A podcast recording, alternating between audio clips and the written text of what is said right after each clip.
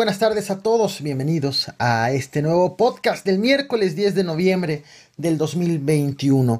Este tema seguramente en algún momento va a llegar a los oídos del presidente de la República de manera pública, eh, porque seguramente él está al tanto de lo que está ocurriendo en torno del caso de Alejandro Hertz Manero y la batalla que está dando tras la muerte o relacionado por la muerte de su hermano.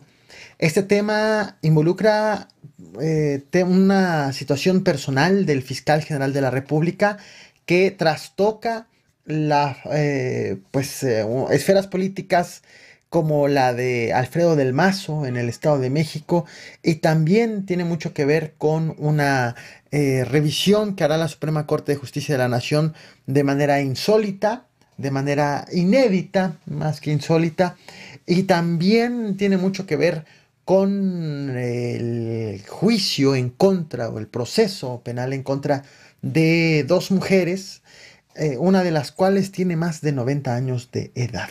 Es un tema que seguramente o muy probablemente muchos de ustedes ya han estado escuchando últimamente. Eh, hoy hay un video que también abre polémica en torno del caso. Es bastante relevante, así que he decidido dedicarle este podcast, este video en vivo en YouTube, en el canal del Caporal Podcast y podcast en las plataformas de audio para eh, hablarlo y compartirlo ampliamente, porque es un tema que va a dar mucho de qué hablar, va para largo. Antes justo de iniciar ya de lleno en el, eh, en el asunto. Eh, pues quiero hacer un par de, recordatorios. Recordemos, está, estoy haciendo ya estas transmisiones en el canal secundario, eh, en el Caporal Podcast. Estoy, me los he traído de Twitch. Estoy también en las plataformas de podcast, de audio. Tengo la posibilidad de que Spotify me permita insertar canciones en los podcasts para la gente que en lugar de verme en YouTube decide hacerlo por Spotify, eh, o mejor dicho, todos los que forman parte de esta comunidad, de este, de este proyecto, mm, díganme, ¿quieren que inserte música en Spotify? Tendría que cambiar un poquito la mecánica para todos eh, en general. Eh, sería en Spotify una versión más larga, en YouTube no insertaría la música. Pero bueno, ustedes coméntenme, ahí podría agregar recomendaciones musicales. Eso por un lado. Por el otro, se trata de videos todos los días a las 4 de la tarde. Ayer no pude traer esto, cuando, cada vez que no traiga, créanme que no es porque no quiera, sino porque es, me encuentro en eh, entrega de trabajos finales de la maestría en periodismo. Así que ayer le dediqué prácticamente todo el día a un trabajo que tengo que entregar el viernes y eh, salvo porque ayer sí traje video en el canal principal, uno, y pues ahí tengo que hacer ciertos ajustes. Todavía no termino esa tarea, eh, ya le dediqué muchísimas horas y em, probablemente, probablemente tenga que sacrificar una, una transmisión en los próximos días. Hoy no es el caso, así que voy de lleno. El caso en torno de el hermano del fiscal general de la República, Alejandro Hertz Manero, inició justo el, en septiembre del año 2015, cuando Federico Hertz murió a los 85 años de edad. En el 2015, antes de que Alejandro Hertz Manero fuera fiscal general de la República. Derivado de, esa, de ese fallecimiento, de ese acontecimiento, Alejandro, el ahora fiscal, cuando todavía no era fiscal, denunció a la pareja de su hermano. Denunció a Laura Morán Servín y denunció también a las hijas de la pareja del hermano fallecido, que no son las hijas del hermano, son, se comprenden de otro matrimonio.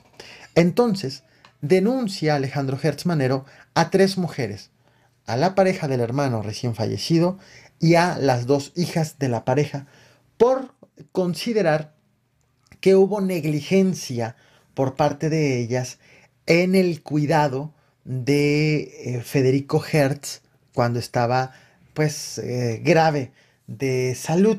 esta negligencia en realidad lo han manejado como el delito de homicidio.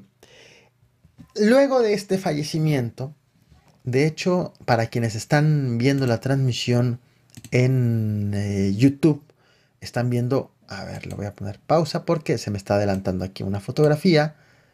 Eh, ahí está. Están viendo en YouTube la fotografía de los dos hermanos.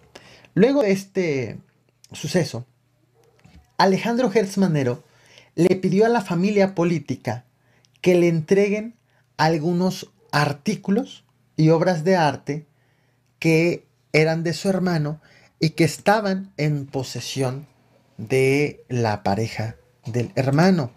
Artículos como, y ahora sí, estás viendo en pantalla, algunos de ellos, se tratan de cuadros de Diego Rivera, de Francisco Toledo, se trata de vajillas de porcelana cubiertos de plata, se trata también de alfombras, de esculturas, y hasta ahí voy a dejar la diapositiva, eh, se trata de esculturas, se trata de mm, varios, varios artículos que Alejandro Hertzmanero, insisto, no en calidad de fiscal, lo estuvo, lo solicitó a la pareja del hermano. Ocurre también que le pidió Hertzmanero un cheque a, la, pues a su cuñada, le pidió un cheque por 3 millones y medio de pesos. Dinero que debía salir de las cuentas que ella tenía, de las cuentas mancomunadas que ella tenía con el hermano, con su pareja, con el hermano de la hora fiscal. Eh, cuentas que tenían mancomunadas Federico con Laura.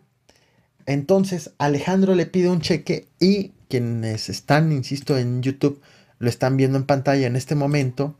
Me regreso. Eh, es que trae reproducción automática esta diapositiva.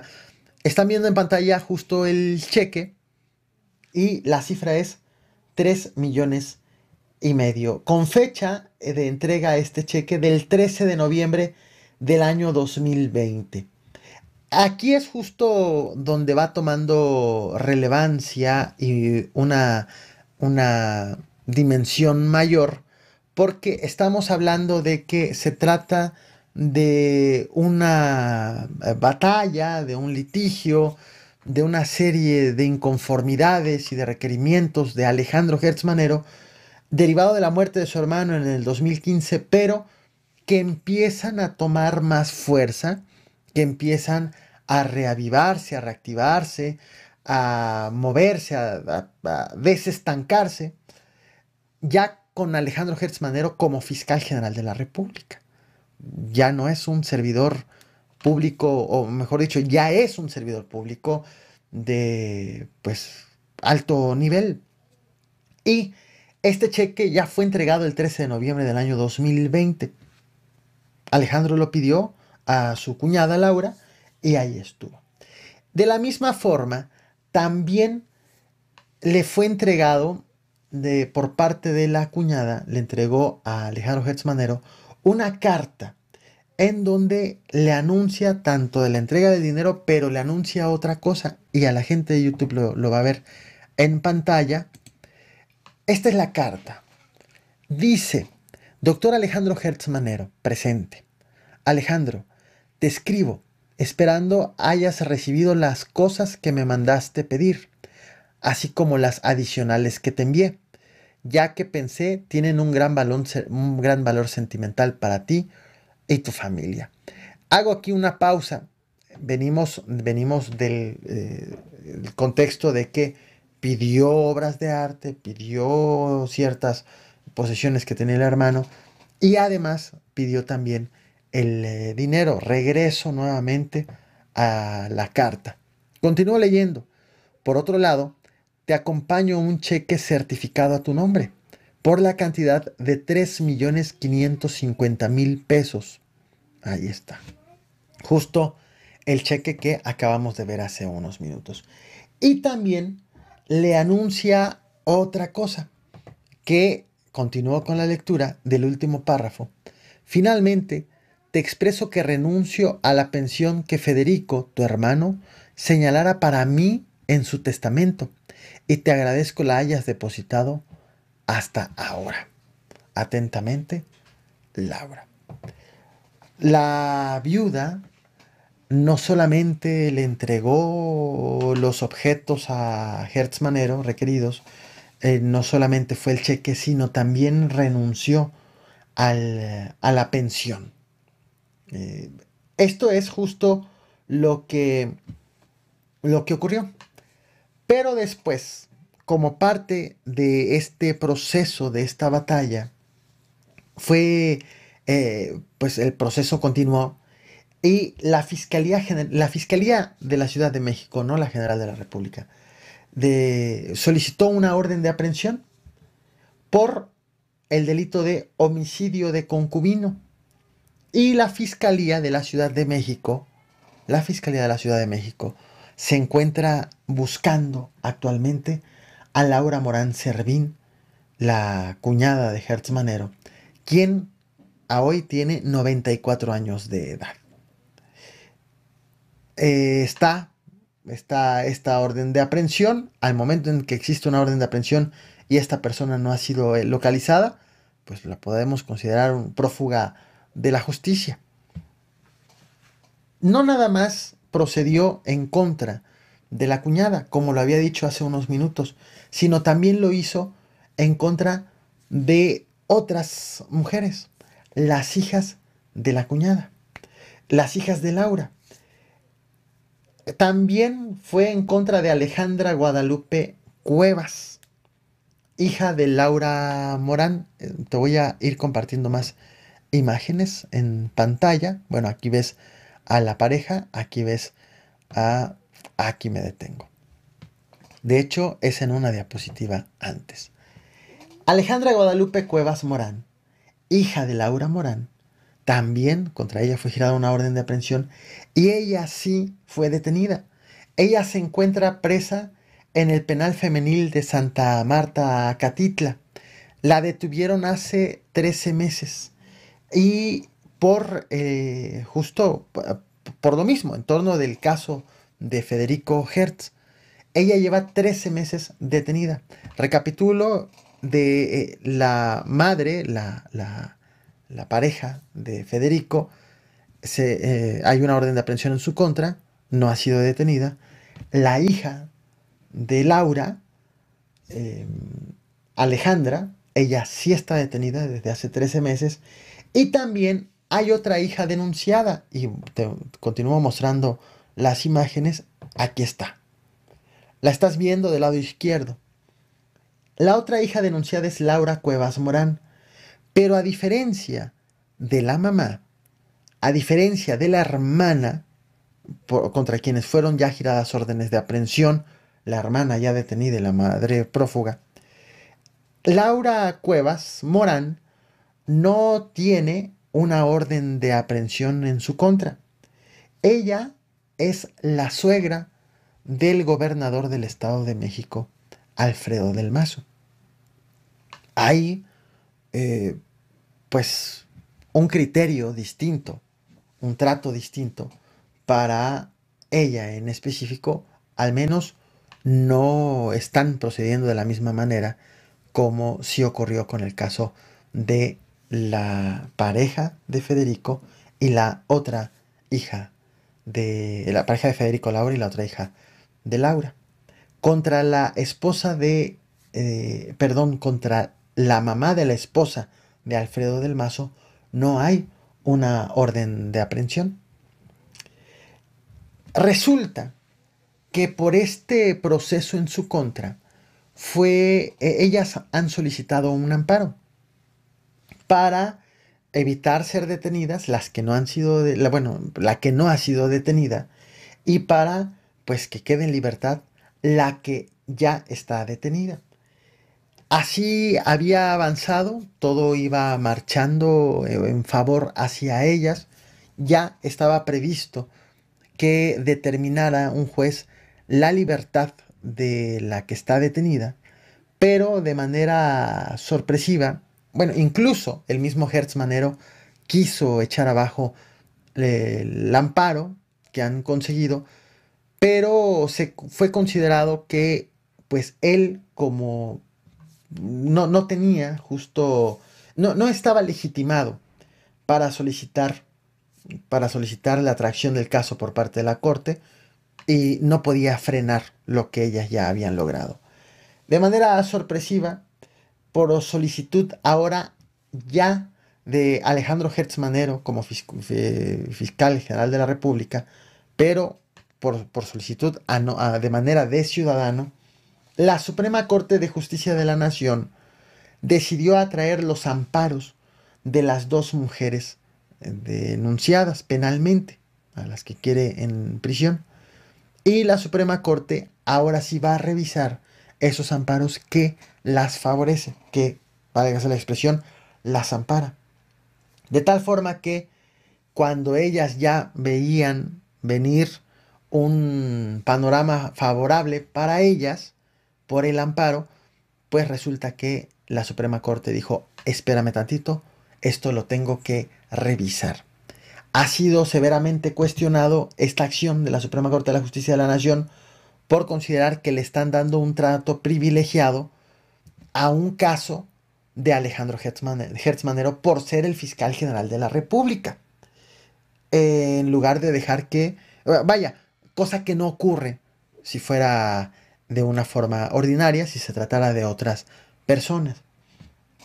Hace unas, eh, unos días, de hecho, ayer en específico a las 2 de la tarde con 44 minutos, el hijo de la detenida, nieto de, la, de quien fuera pareja de Federico Hertz, subió un video a sus redes sociales justo explicando lo que hizo la Suprema Corte de Justicia de la Nación, justo señalando que pues estaban a punto ya de verla libre y la Suprema Corte decidió atraer eh, y revisar los amparos, lo cual frena lo que ellos ya veían como un logro. Escuchemos lo que compartió Alonso Castillo Cuevas en su cuenta de Twitter sobre, sobre su mamá detenida y sobre su abuela, quien, eh, sobre, sobre quien pesa una orden de aprehensión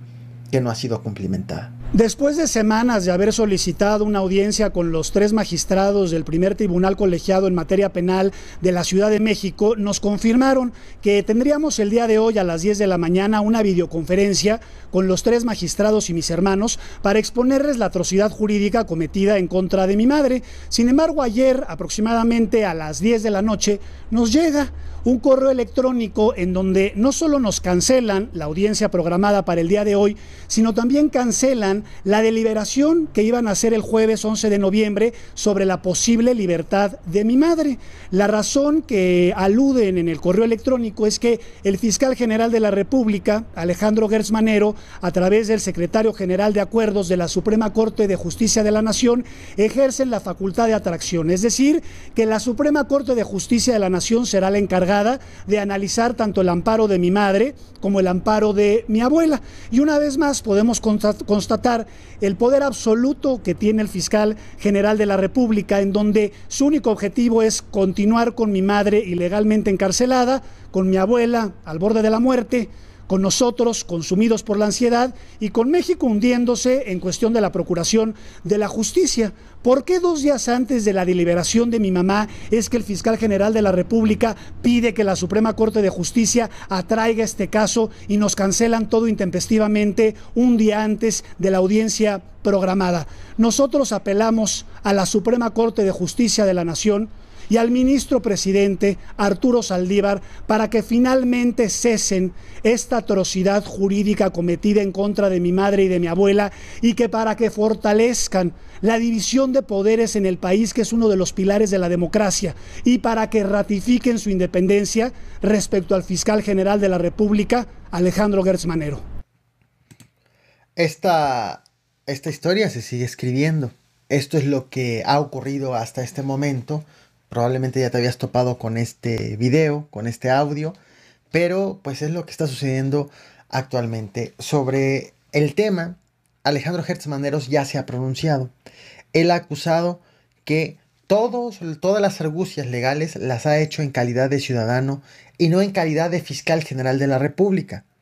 Y que lo que él está pues señalando, acusando, pidiendo que se haga justicia es por lo que él considera el homicidio de su hermano y por el saqueo de sus bienes. Ah, es por ello que ha actuado, asegura, como lo ha hecho hasta este momento.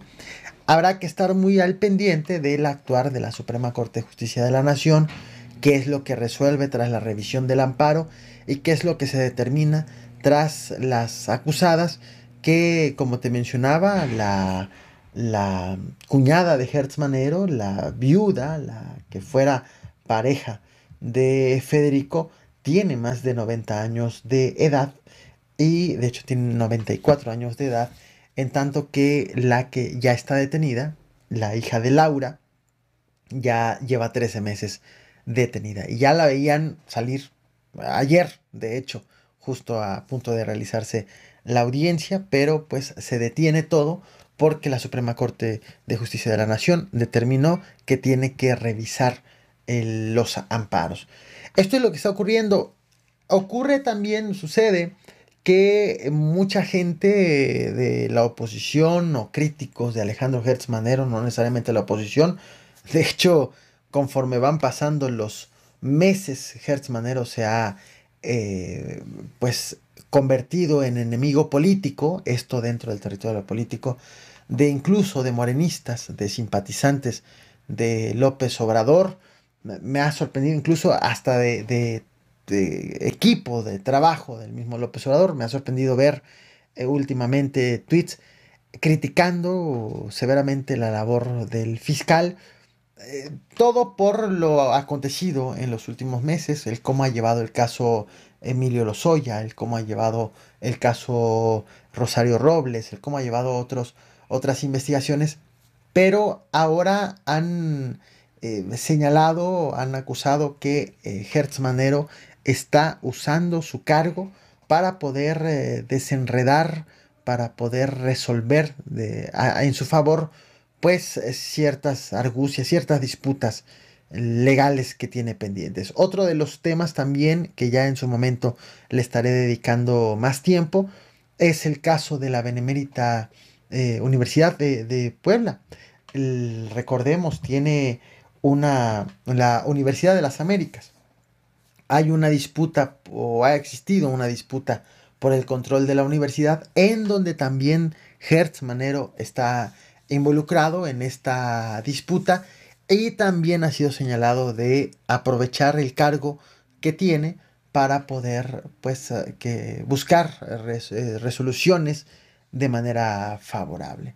Vale mucho la pena estar al tanto de la labor del fiscal, de la labor de la Suprema Corte de Justicia de la Nación, de este tema, que, como te decía, trastoca la esfera del gobernador del Estado de México. Así que pues estaré obviamente al tanto, estaré obviamente informando. Y justo y atiendo en atención a los comentarios que están haciendo en esta transmisión, que dicen corazón está distraído con los, con los capos importantes del país justo forma parte de eh, las críticas que ha recibido este fiscal de pues ser a, trabajar con celeridad en algunos temas personales o que le resultan de mayor importancia que temas que deberían de ser de trascendencia de, de mar, que son resultan más importancia a nivel nacional. Esto está sucediendo actualmente en la Fiscalía General de la República y pues estaré informando al tanto. Como ven, me quedo a leer sus comentarios, los, que vayan escribiendo. Muchas gracias a todos, gracias a quienes me escuchan a través de las plataformas de audio. Que tengan una bonita tarde. Nos vemos al rato, 7 de la noche en el canal principal, 8 de la noche en Twitch, a las 11 de la noche en el canal principal de vuelta. Bonita tarde y nuevamente muchas gracias a todos.